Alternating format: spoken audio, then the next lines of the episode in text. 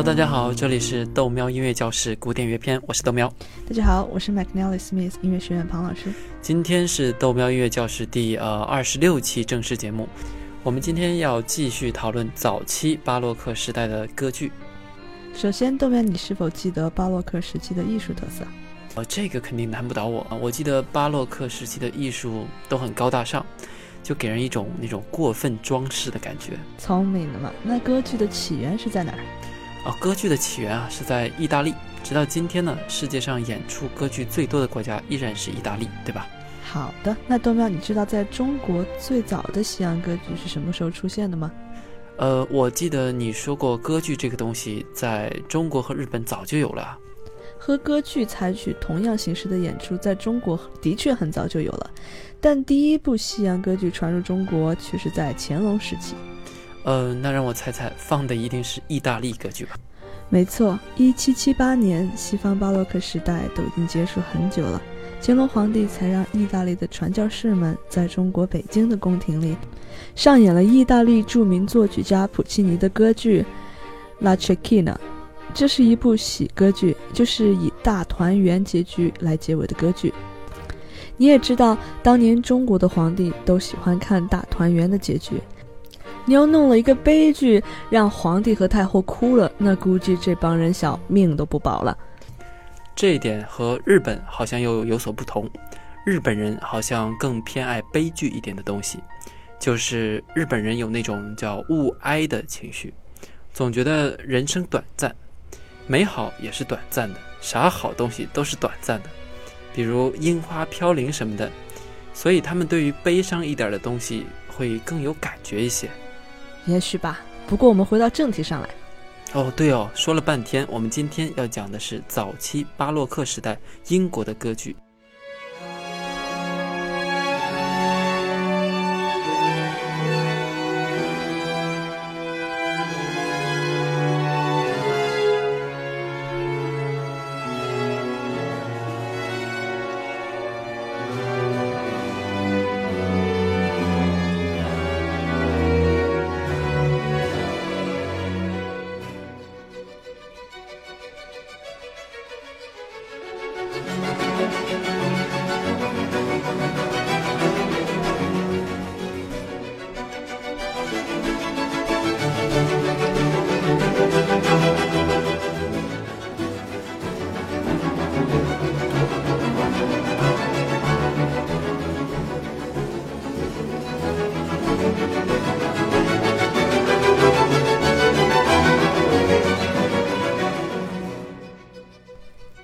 英文的歌剧就产生在我们大福国最大的国际化都市伦敦。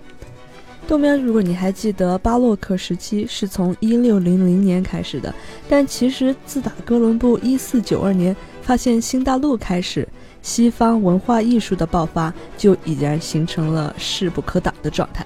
这个可以理解，毕竟嘛，人有钱了，就开始投资娱乐产业了，那文化艺术肯定是首当其冲。这就像今天的中国电影产业，中国人民有钱了就使劲砸钱拍电影，人们吃饱穿暖了，有了余钱才会去消费嘛。嗯，这不就是王思聪投资后宫团吗？但是当时的西方世界其实没有什么国际道德可言，金子什么的也都是从全世界各地搜刮来的。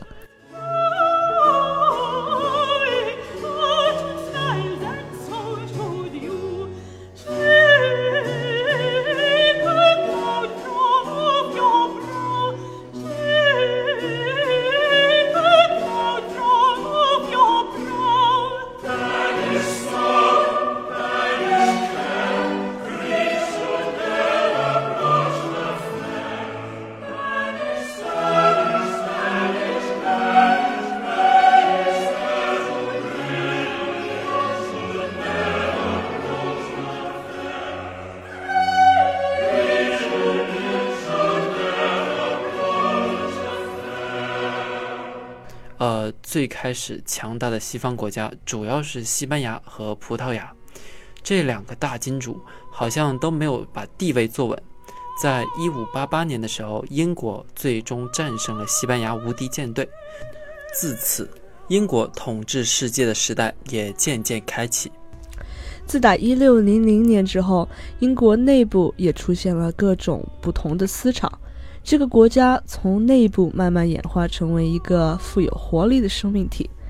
艺术家们当然也开始慢慢的向英国聚集，英语也就逐渐慢慢成为了很重要的一种语言形式。文化侵略永远都是被动的，就像中文一样，随着中国的强大呢，越来越多的外国人也想学中文。都不用你去逼着人家去学习你的文化，只要你本身强大了，东西做得好了，你的文化自然有人帮你传播。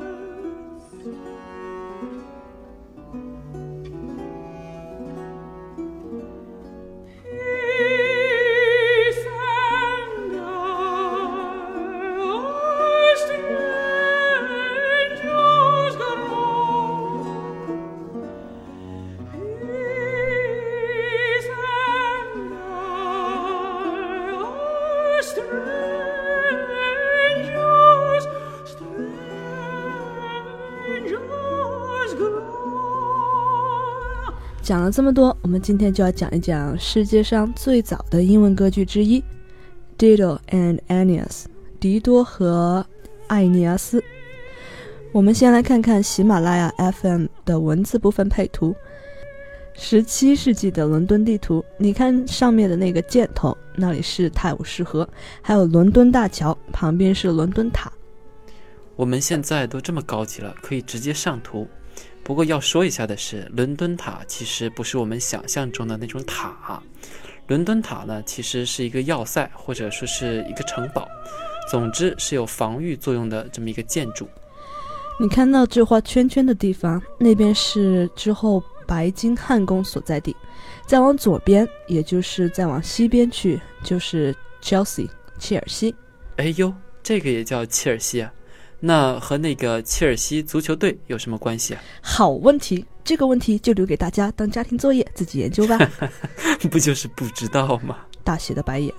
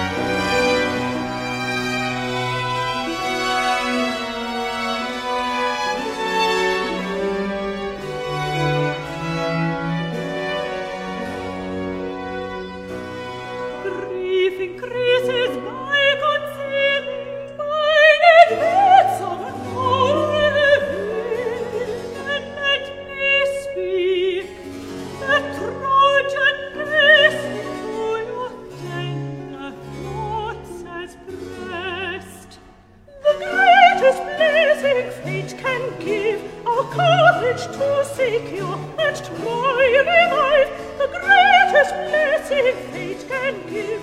A courage to seek you and try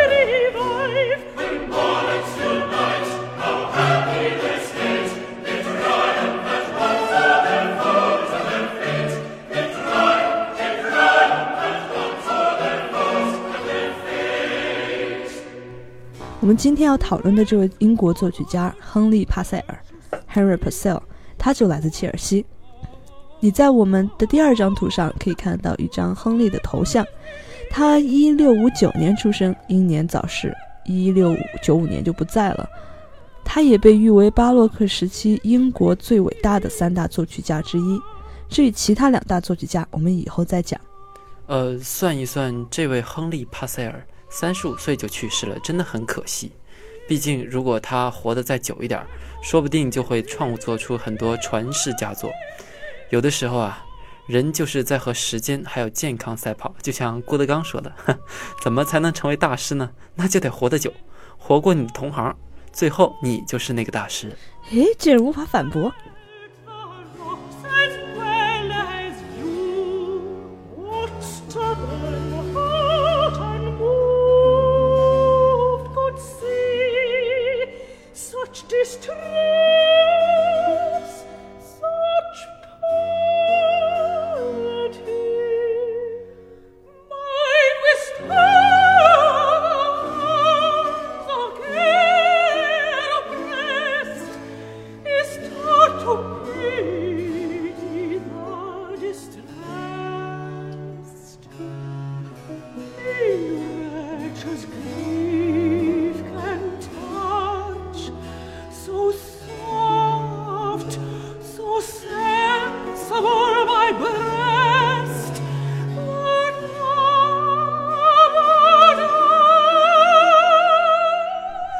那我们来讲讲这位亨利·帕塞尔吧。这位英国早期伟大的作曲家的老爹，就是英国皇室国王的御用乐师，所以小亨利从小就在唱诗班里跟着演唱，然后演奏作曲全套。成年后也当过御用的管风琴师。哎呦，看来对于小孩子艺术造诣的培养，那的确是要拼爹呀。多少是这样的，毕竟耳濡目染。加上自身的天赋，就很容易成为一位音乐家。呃，那这部歌剧《迪多和阿尼亚斯》是怎么被创作出来的嘞？这个亨利才华横溢，但是尽管当时的英国很有钱，对于歌剧的文化底蕴并没有欧洲大陆那么深厚。英国人还是喜欢莎士比亚式的戏剧更多一些，而亨利同学对这种在戏剧中使用的音乐很感兴趣。而伦敦当年也因为莎士比亚的戏剧而成为世界顶尖的戏剧天堂。诶，那怎么办嘞？基本上，亨利通过慢慢摸索法国和意大利的传统歌剧，在一次算是很有趣的场合，创作了这部伟大的《Dido and Aeneas》（狄多和埃尼阿斯）。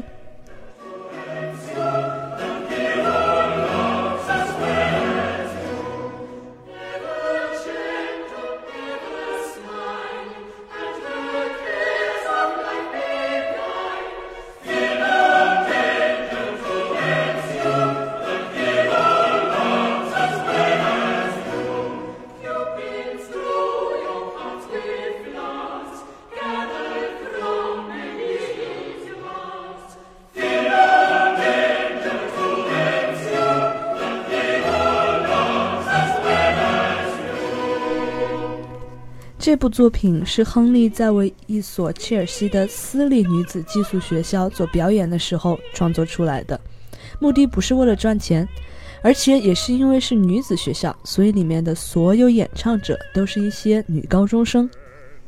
亨利写这个剧本叫《Libretto》，是根据一首古罗马诗人维吉尔的长诗来写。这首是拉丁文，算是学拉丁语，全文都要背诵的那种诗。呃，就好像我们中国学古文也必须要背诵《离骚》一样吧？是的，他把这首诗改写成了一个 libretto，也就是一个剧本。主要讲的是什么嘞？这个故事是以非洲迦太基传说的爱情故事为背景。迦太基女王狄多就是题目里那位 Dido，和特洛伊王子艾尼阿斯 Aeneas 之间产生了一段异国恋情。但是埃尼阿斯身负重任，他必须要率领那些经过特洛伊之战后存活下来的剩余的特洛伊人，前往意大利重新建立国家罗马。于是埃尼阿斯不得不放下他和这位狄多女王之间的爱情，继续他的复国计划。但是由于先前狄多女王已经对埃尼阿斯投入了很深的感情，所以在埃尼阿斯坚持的离去之后，专情的狄多女王也只有选择殉情的方式来表达她的悲伤。如此悲剧，讲述英雄为了事业是怎样抛弃美人，最后让美人殉情而终的故事。我的天哪！这当年真的是只爱英雄不爱暖男，我这样的在当时那肯定是没市场了。你就别往自己脸上贴金了。我们这里的第三幅图就是迪多女王的死，是意大利画家古尔奇诺的作品。你看看人家多惨。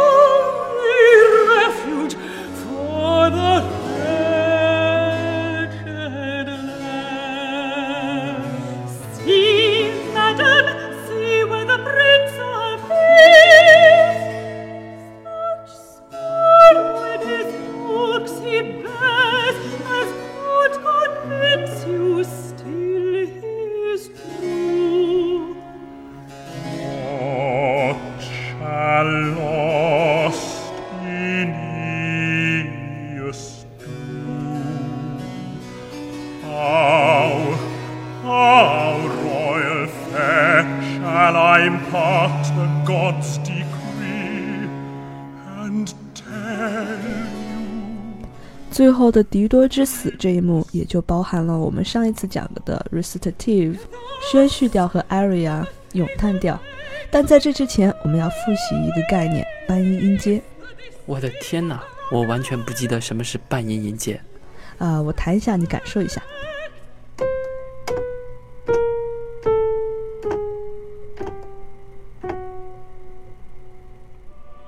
好吧，然后呢？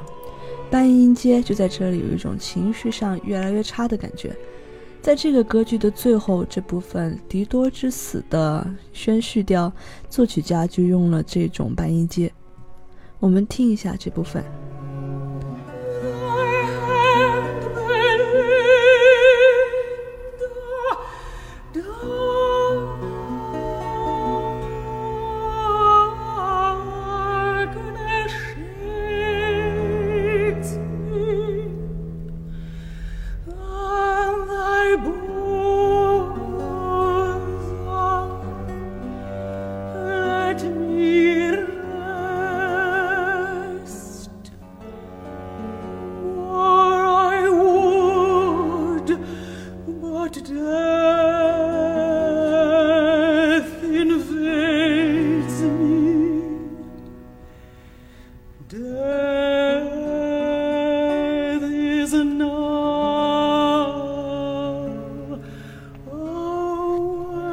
去掉部分也叫 recitative，你可以听到这个半音阶下行，基本上对应着英文的音节。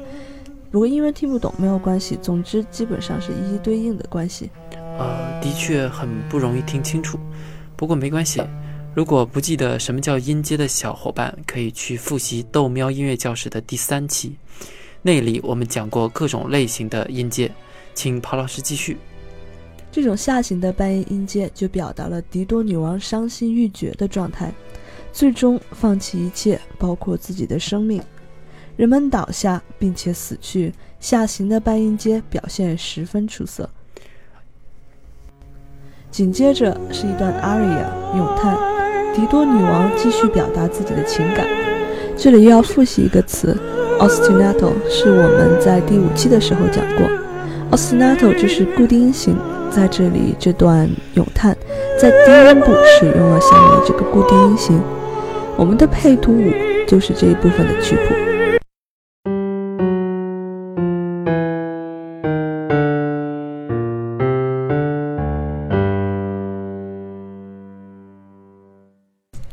那接着我们听一下歌剧中这部分咏叹 aria 仔细注意它们的低音部分 osinato 固定音型。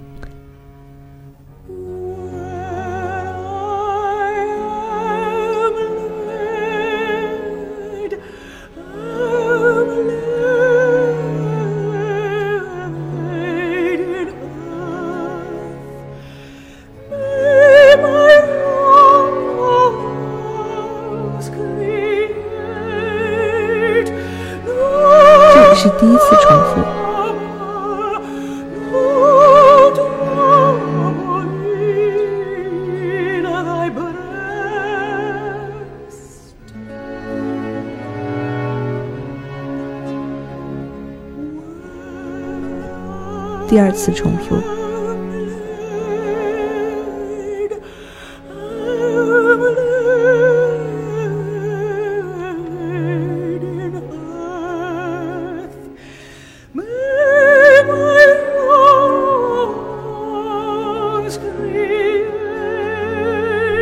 三次。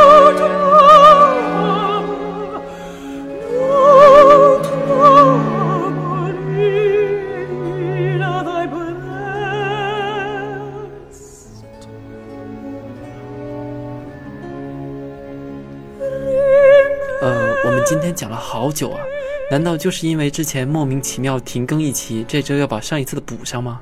胖老师，我累了，消化不良了。ostinato 固定音型，如果小伙伴们记不得了，就去听第五期豆喵音乐教室，那期里面我们讲了固定音型。好吧，好吧，还有什么别的吗？马上就好了。最后一部分我想说的是，歌剧很多时候尽管作曲家把谱子和剧本写出来，但不同的演唱者表演出来的感觉就会完全不同。我下面放两段歌剧，两段歌剧部分分别就是不同的人对于同一段歌剧的演绎。呃，这一期我们真的是要超时了，老是要拖堂，你也没办法，不是？那第一首是一位叫做 Emma Kirkby 的人演唱的，听的时候你需要想想以下几个问题。首先，注意两位演唱者对于颤音的使用，然后再想想它的节拍是什么。我先告诉你这三拍，看看你能不能听出来。第三。给他配乐的管弦乐队是怎样的？是很多还是很少？是像那种巴洛克早期的小乐队，还是现今这种的交响乐团？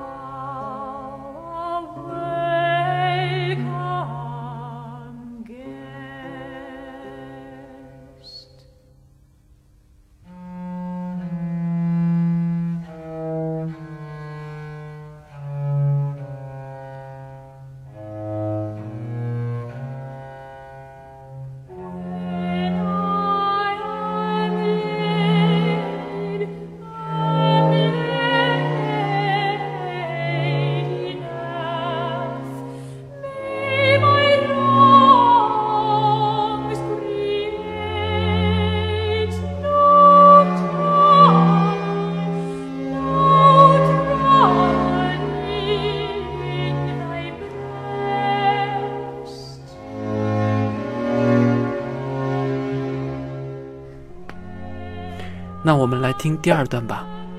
第二段是由一个著名的歌剧演唱家 Jesse Norman 演出的，还是同样的问题，你感受一下。